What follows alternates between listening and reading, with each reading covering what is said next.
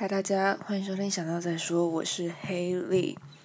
你有没有发现这次的开场不一样？新年快乐，祝大家虎虎生风。就是不免俗要讲点吉祥话，但是我真的是很不擅长用生肖来做发想啦。反正就是祝祝大家事事顺心，然后发大财。今天呢，开头终于不是讲闲聊 mode 了。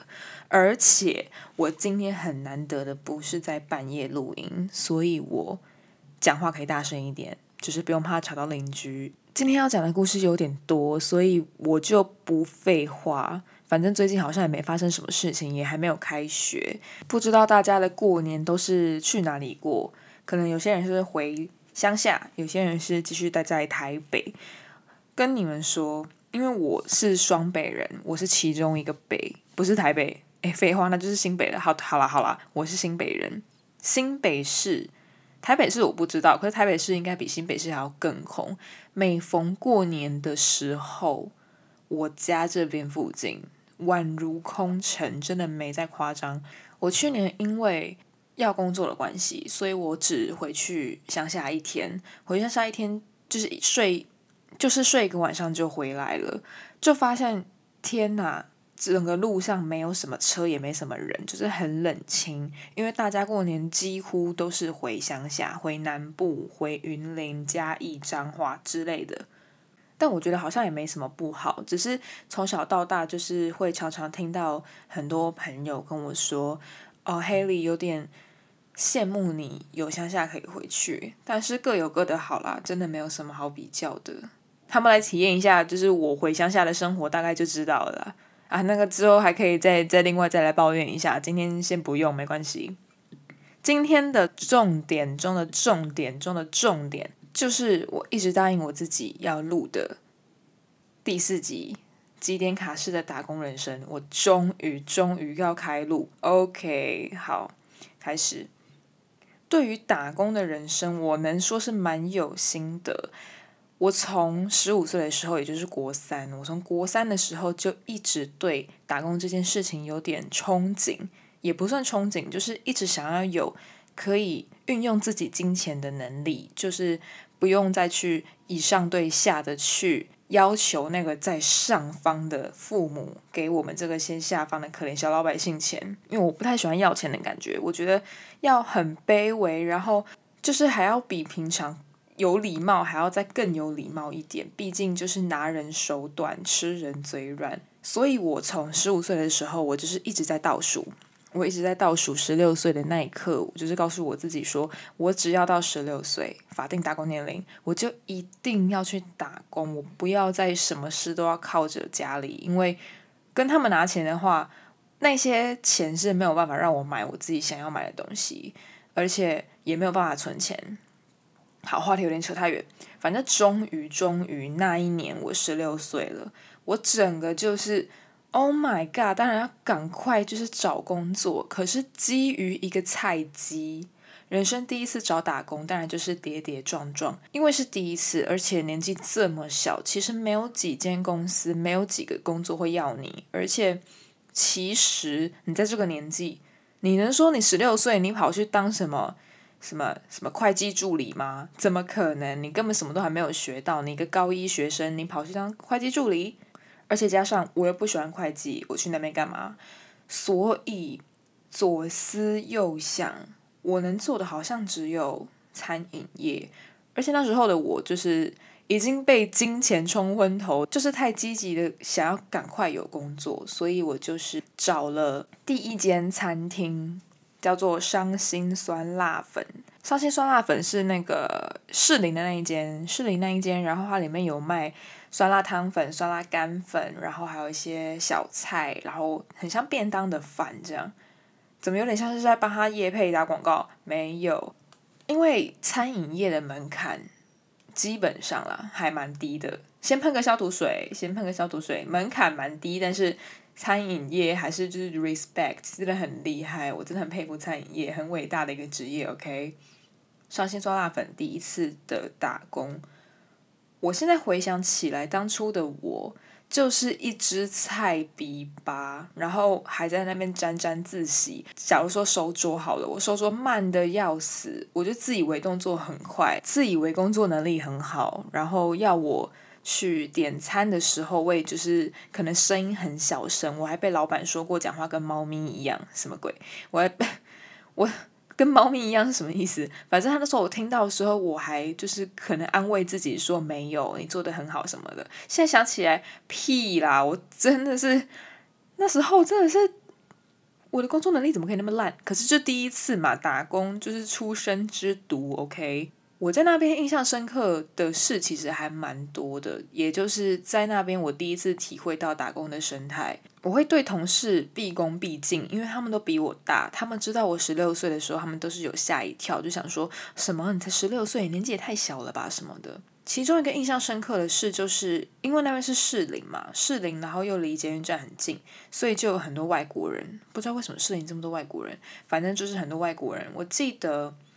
我遇过泰国人，然后他们的英文不太好，还有一些就是西方国家的人，他们讲英文的时候，我都是就是踩碟呀，我就站在那边，就说啊，很慌张，可是我就是心里会硬挤出几个字，把自己心里那个英文字典打开，然后就把那些非常少的词汇拿出来用，也不管说的对不对。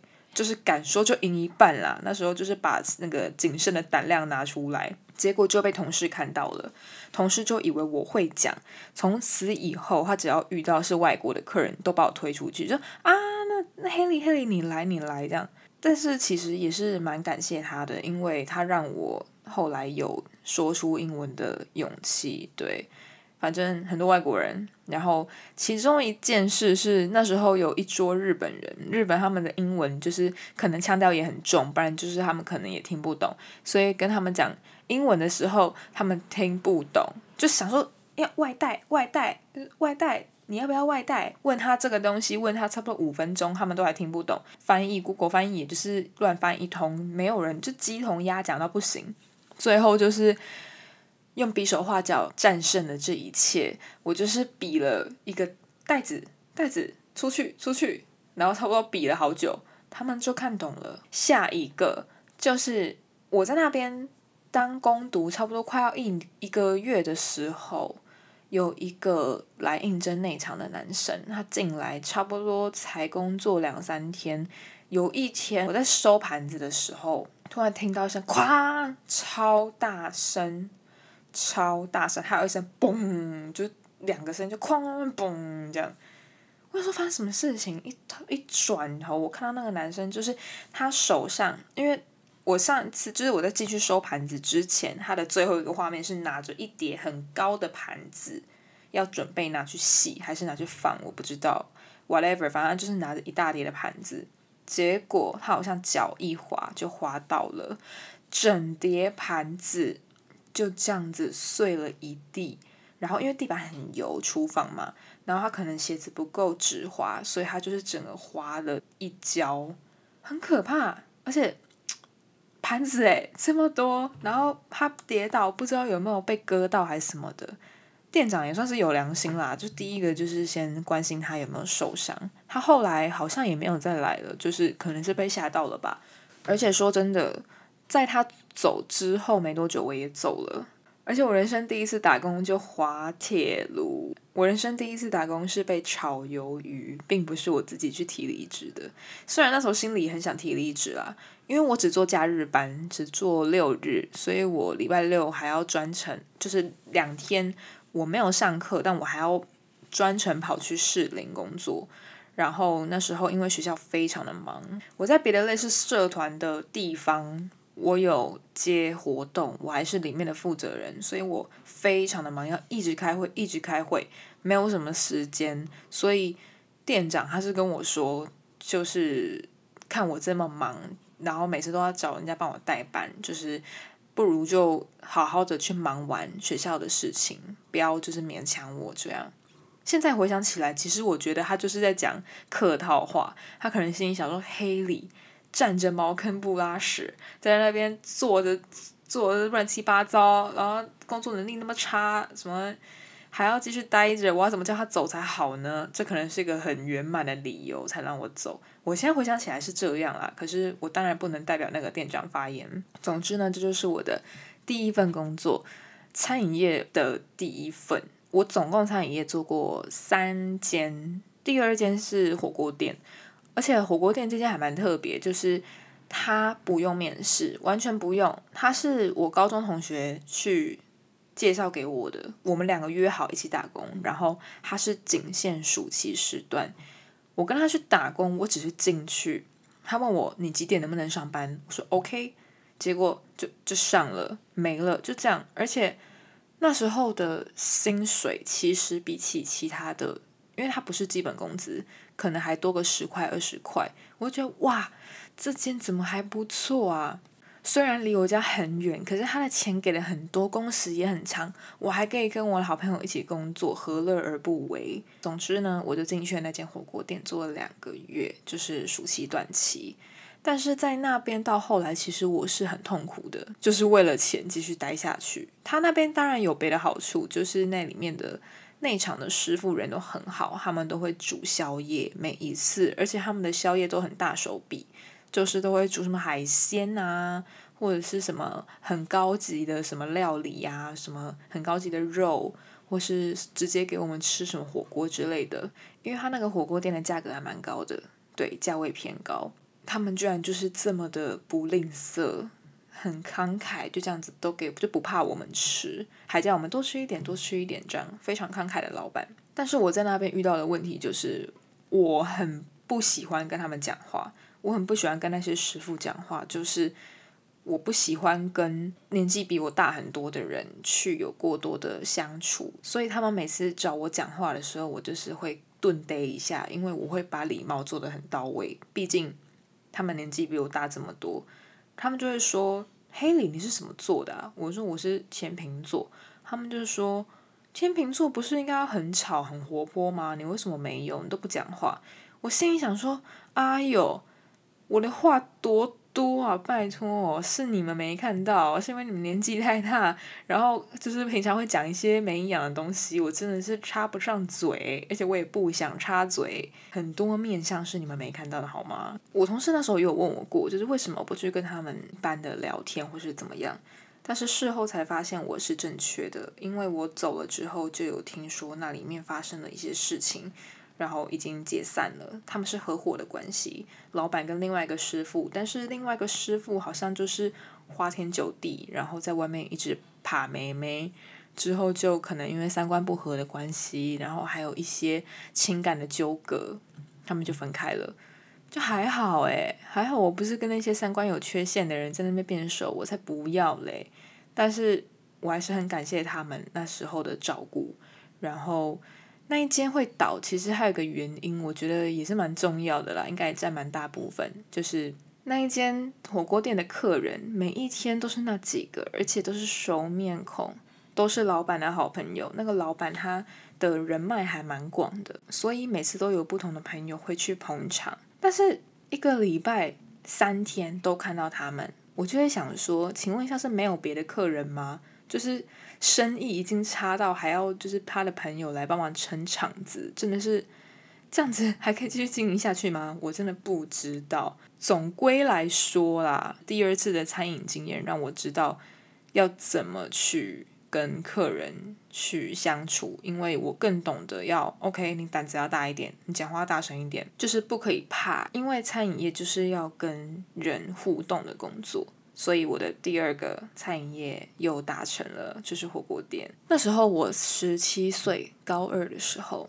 然后因为高三就要开始准备考试了嘛，所以我那时候有停摆了一段时间，还是要把最重要的事情摆在第一位，也就是课业。所以呢，我第三份工作是在考完之后，大考结束之后，我当然就是回归，像想说，OK，终于可以工作了。现在回想起来，我以前是不是工作狂？现在好像也是。OK，随便。第三份工作是意式餐厅，意大利面啊，然后炖饭、开胃菜、热前菜、甜点，然后还有一些私房的菜色。那间意式餐厅大概就是这样。哦，还有排餐。我在那边的时候，其实因为已经有一点点的餐饮经验了，所以相对起来跟以前比起来，已经上手蛮多的。所以在那边其实没有发生过什么很严重的事情，除了打破了呃一个碗，打破一个布雷碗，然后被那个玻璃割到手，其他好像都还好。哎，其实好像也蛮严重。就除了这件事情之外，其他都还好。我在那边做了三个月还是四个月？哎，五个月，五个月吧，五个月。他是我做过最久的，因为他那时候有先跟我提醒说。他会请很多工读生，然后要 share 这个班的数量，所以一个月其实我能排到的班非常的少，超级少，比日本制造的压缩机还要少。他就是一个月，我们一般听到的餐饮业都是那种班恨不得你排满满，一个月至少可以赚个一万出头，没有，差五倍。我在这间意式餐厅，我只能赚两千多块。那请问？这个有跟没有有什么差别？我真的不知道。而且洗碗洗到死，扫厕所扫到死，就是你你只赚两千多，那你何必继续呢？而且那时候我要准备重考了，所以我就没有再继续。然后我现在还是很想念那边的员工餐，他们会提供员工餐，会在上班上到一半问你说：“黑里要不要吃？”如果我想吃的话，我就说好啊，因为他都会给意大利面。因为他们员工餐都是意大利面，告诉你们，清炒意大利面要求喝加超好吃，超爱他们的清炒意大利面，而且他还会加鸡胸肉，煎的鸡胸肉两片，我就觉得哦，Oh my God，generous，就是怎么这么棒，所以我现在真的是很怀念呢，哦，早一天再回去吃好了。就讲，我累积到我的第三份餐饮业，现在已经集了三点了嘛，啊，都是餐饮业，所以那个一个产业归一点，就是一点了，就是餐饮业，而且我的餐饮业就是停滞在这边，我就告诉我自己说，OK，够了，我已经做够了，我不要再做餐饮业了，我已经知道餐饮业要怎么运作了，所以我受够了，因为我不知道你们是不是，但是我不喜欢做一份工作做太久。我觉得年轻加上你是打工，不是正职。你在当正职之后，你就不可以随心所欲的想换就换。可是你在打工的时候，你有这份机会可以去体验不同产业类型的工作。那为什么不呢？所以我就开始想，诶，那我下一份要去做什么呢？我从那时候的第一个想法就是，我想做补习班，我想当助教。可是我能力 OK 吗？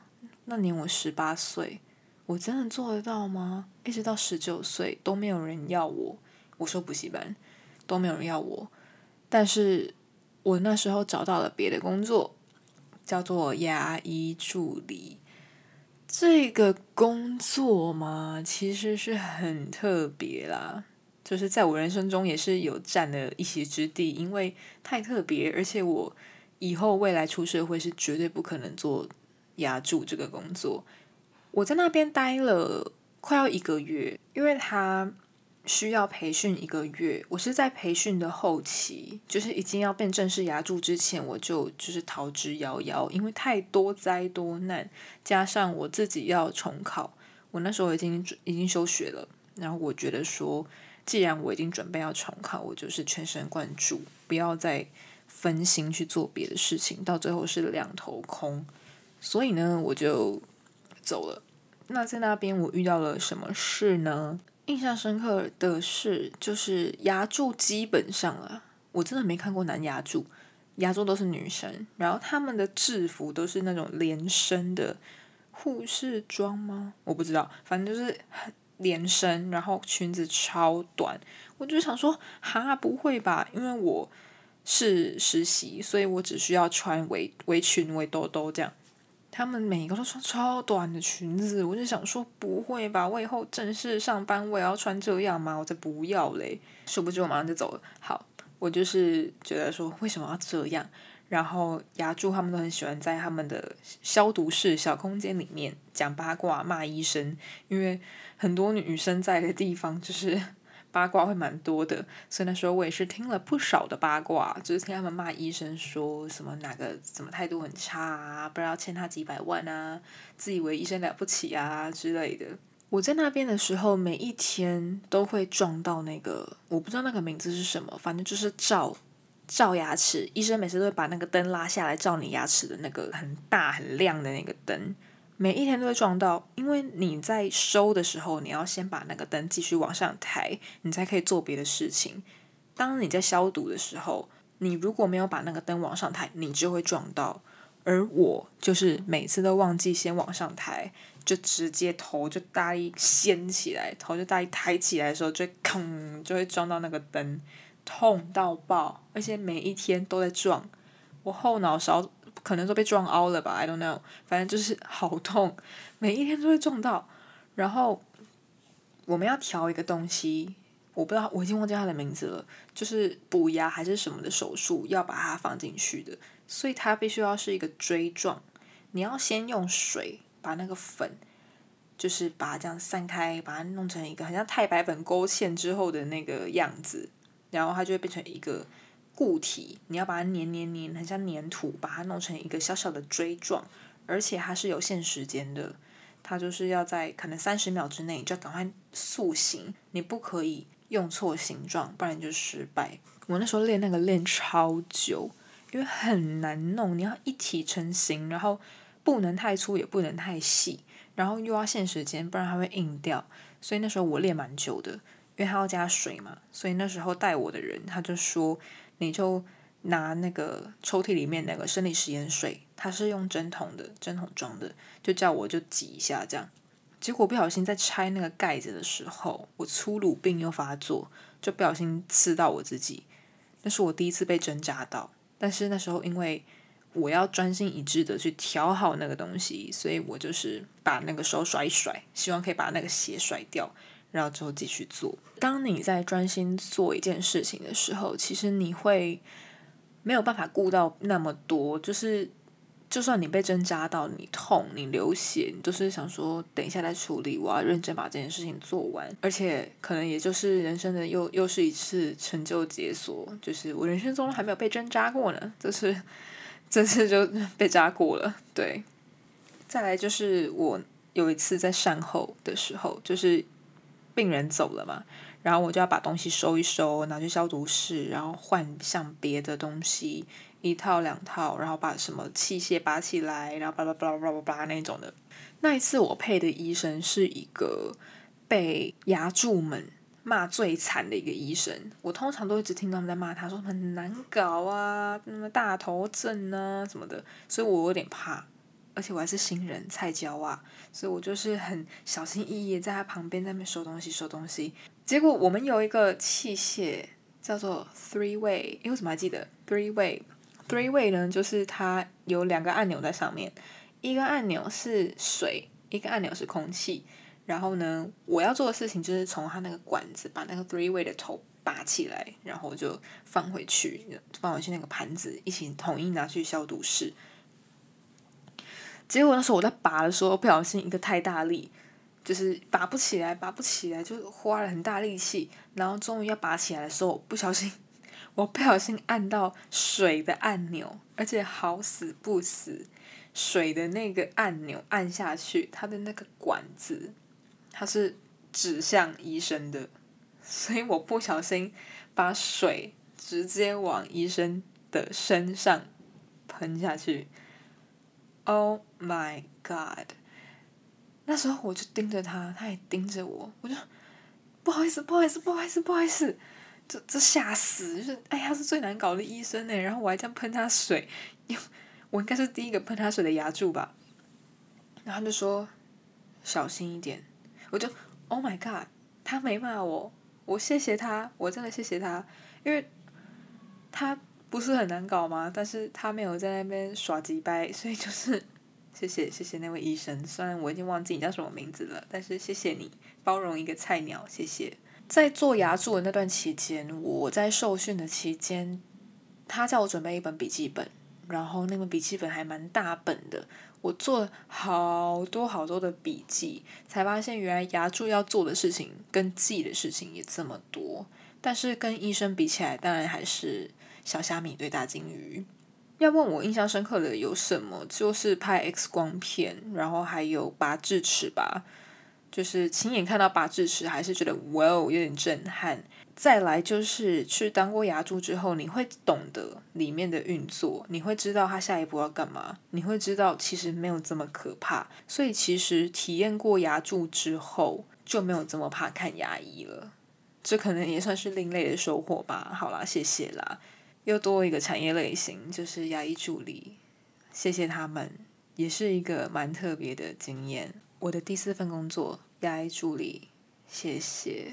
第五份。By the way，我做了八份工作，活到现在我做了八份工作。第五份工作呢，是在我二十岁的那一年，我重考完了，然后一月考完试之后，我就是疯狂的开始找工作。当然，我最想做的还是补习班，可是滑铁卢啊，又失败，没人要我，可怜。我之后就是找上了一份很特别的工作。这个大概我也会记一辈子，因为这一辈子我可能也就做这一次了。就是一九二二的客服，如果不知道一九二二是什么的人，就是容我在这边向大家解释。一九二二呢，就是现在电视上面常常会出现的防疫广告，后来会出现的电话号码，它是机关署的专线。然后，如果你有关于疫情的问题要发问的话，或是你有什么状况，你都可以打一九二二，是免费的电话。是的，我以前就在那边担任客服，也是待一个月。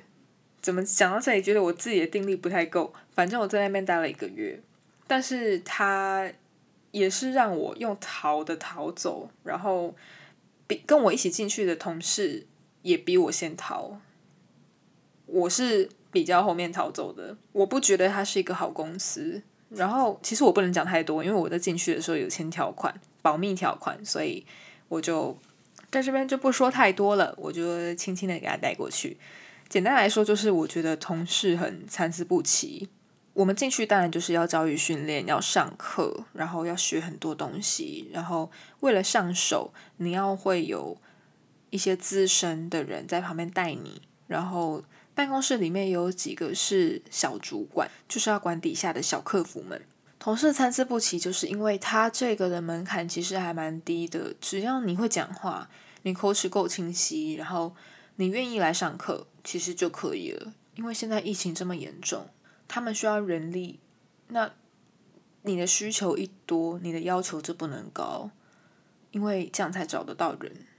所以那时候其实真的还蛮多人的，我们就在一间很大的办公室里面，一格一格的。很多同事都是以前做旅行社，可是因为疫情的关系没有办法出国，就只能先暂时拿这份工作来就是抵挡一下这样。然后有的是看起来凶神恶煞，然后有的是不知道人生要干嘛，就先来当客服。这都是我跟他们聊过才知道的事情。然后有些同事就是会做一些很违反规定的事，可是他跟主管是好朋友，所以主管就睁一只眼闭一只眼。之类的，还有主管自己在那边谈办公室恋情就算了，我没差。可是他是在大家开会的时候，我们早上都要提早十五分钟去开会，所以我很早起床。开会的时候，他们两个在外面卿卿我我，我想说，我们不是在开会吗？你们还是主管诶，你们不用开会哦，在外面谈恋爱，莫名其妙，还在那边吃早餐。你不是说不能吃东西吗？吃什么早餐？其他印象深刻的事情就是，我在那段时间简直就成为 COVID nineteen 小博士。你问我什么，我基本上都知道。然后我会知道第一手资讯，所以很多人都会问我。然后在那里面，客服就是会常常会接到一些很莫名其妙的电话，尤其是这还是免付费，所以他们当然就是一堆怪人。然后有接过一些莫名其妙的电话，像是说他们家有老鼠，干我屁事。干机关属屁事，这跟我有什么关系？奇怪呢。然后还有一些会让我走心的电话，不是骂我啦，就是会走心，想说，哎，人生真的很无常。就是曾经我接到一通电话，他说他的儿子还在隔离，还没有办法出来，然后他的家人在医院已经就是快要走了。他很想见他最后一面，就要怎么办？那时候我心里其实很难过。可是主管跟我们说，你讲话的时候不可以透露太多情绪，但是又不能冷血无情。简单来说，就是要你当一个有血有肉的机器人，但是真的很难。怎么可能？我那时候听到的时候，心里其实就是有蛮多的波澜，可是就还是尽量用很平淡的态度是对他，因为就是他们他那电话的那一头已经就是哭了，我的心里就是很难过很难过。可是我就是只能帮他把案件记下来，就是这样子。那算是其中一个印象深刻的事情，就是主管要我们不能走心，可是我那时候还是走心了，因为。唉，这个疫情也不知道会到什么时候，然后带来很多不幸的事情，我觉得很可惜，所以就是要更珍惜身边的人。我为什么会把话题带到这？那怎么办？讲到这里，嘴巴好酸哦。但是我还有三份工作没讲，但是之后的话应该不会这么多了。OK，好，下一个第六份工作了，第六份工作哦到现在。我累积了三次的餐业，一次的牙医助理，一次的客服人员。这次我去当什么呢？我第六份工作去当防疫保单的行政工读生。行政工读生，所以又是新的产业类型，叫做行政。这也是我。之前跃跃欲试想做的，然后我深知，我深深的明白，我出社会之后绝对不会想做行政的工作。我这么爱改变的人，我就是想要每天都不一样的工作环境，我怎么可能会想当行政？所以，我打算在这个短期工作里面，我去体验一波，因为他这是短期的工作，我做了三个月。原则上他是两个月就要走了啦，可是他后来有问大家想不想留下来，想留下来的人就多一个月。我就想说那时候也没事干，然后我也缺钱，还没有那时候也还没有放榜，我就就去了。那年我也二十岁，一九二二结束之后就是投入了这份工作，非常的无聊，果然没让我失望，行政就是这么无聊，就是。没有要贬低行政的意思，但是我我个人是不喜欢啦，不喜欢。但是它的好处就是这份工作非常的 free，除了打字之外，就是你会像个机器人一样，每天坐在那边打字，眼睛快脱窗，一直一直打字，一直打字，要那个核单，然后打单、检查单、查单，因为你只要负责打字就好，所以其实不需要用到太多的脑，就是会。被核准说哦，你可以戴耳机，所以我那时候就是听爆 podcast，听爆，没有声音或是没有音乐。我在那份工作里面，我讲一些挖贝的 key，因为真的太无聊了。然后人也蛮多的，年龄层也很广，因为你只要会打字就好了，没有发生什么事情，也没有什么印象深刻的事，就是陪伴我度过三个月的。防疫保单的行政工读非常无聊，我以后绝对不会做行政的工作。完成了我另外一个点数，就是行政。冰嘣冰嘣，还在那边配音。神经病！哎，第七份工作现在还没有结束，叫做无障碍科技发展协会。它是一份很特别的工作，然后它是我。在超过一年的工作经验里面，难得有一次会对同事有舍不得的感觉。这份工作很特别，因为他是要做书，他要弄教材，弄成盲人点字的教材给那些高中生、盲人视障高中生去阅读的。因为他们也要考学测嘛，他们也是要考试，也是要上课，所以他们的教材就是点字版的。这样他们才可以读得懂。然后我要做的事情就是我要整档，我整档之后要给校队员校对。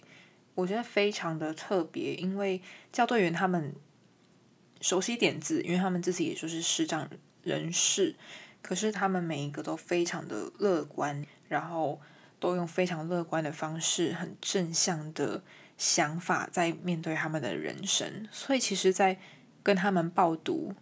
所谓的报读就是要念教材给他们听，因为他们才可以校对，就是什么标点符号什么的都要句细明义的讲出来才行。在跟他们聊天的过程当中，我觉得可以学习到很多为人处事的态度，我很喜欢那些同事。然后除了视障教练员之外，也有一些行政啊，然后还有其他工作岗位的人，我也觉得他们人很好。在那边我吃了好多东西哦，就是他们常常会给东西吃，什么饼啊，然后有人生日的话就会吃生日蛋糕、喝饮料，这样就是一个很温暖的地方。所以他缺人的时候都是在寒假或暑假。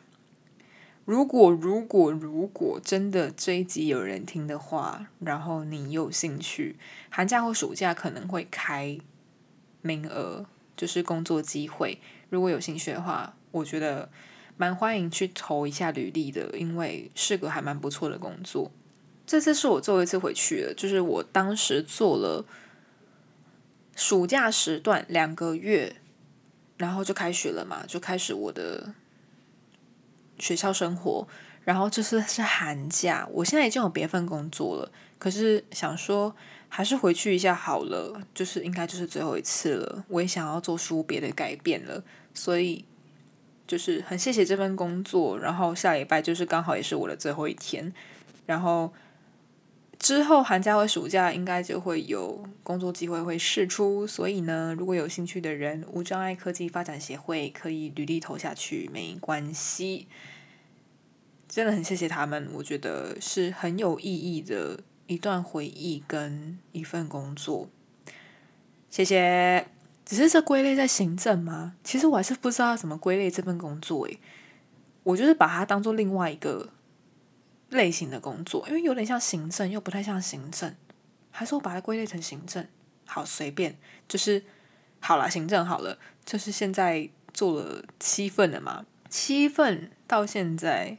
第八份，第八份工作我做了四个月了，猜是什么？我前面一直提到的，朝思暮想、心心念念，一直一直摆在我第一志愿的打工类型——补习班，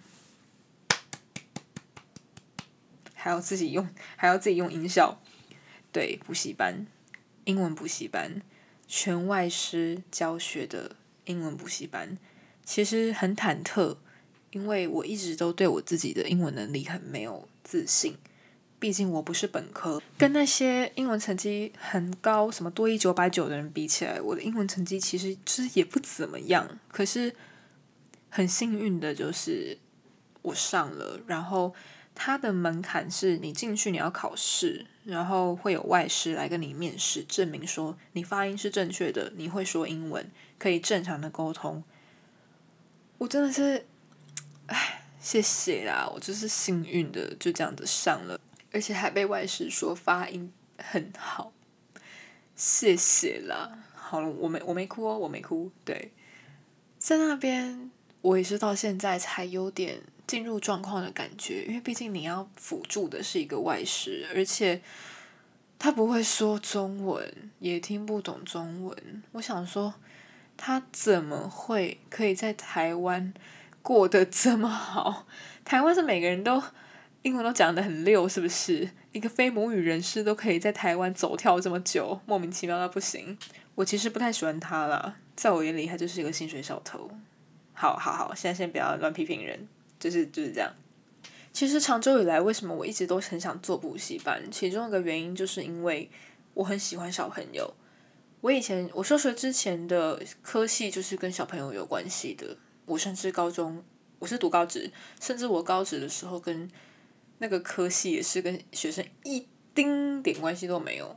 可是我为了想要做我想要做的工作，我就是转换跑道。虽然后来又转换一次了啦，那个之后会再开一集另外讲。总而言之，就是我做了我一直以来都很想做的工作，然后我希望可以在这个。工作里面就是可能做个一年吧，我觉得一年就差不多了，已经算很多了。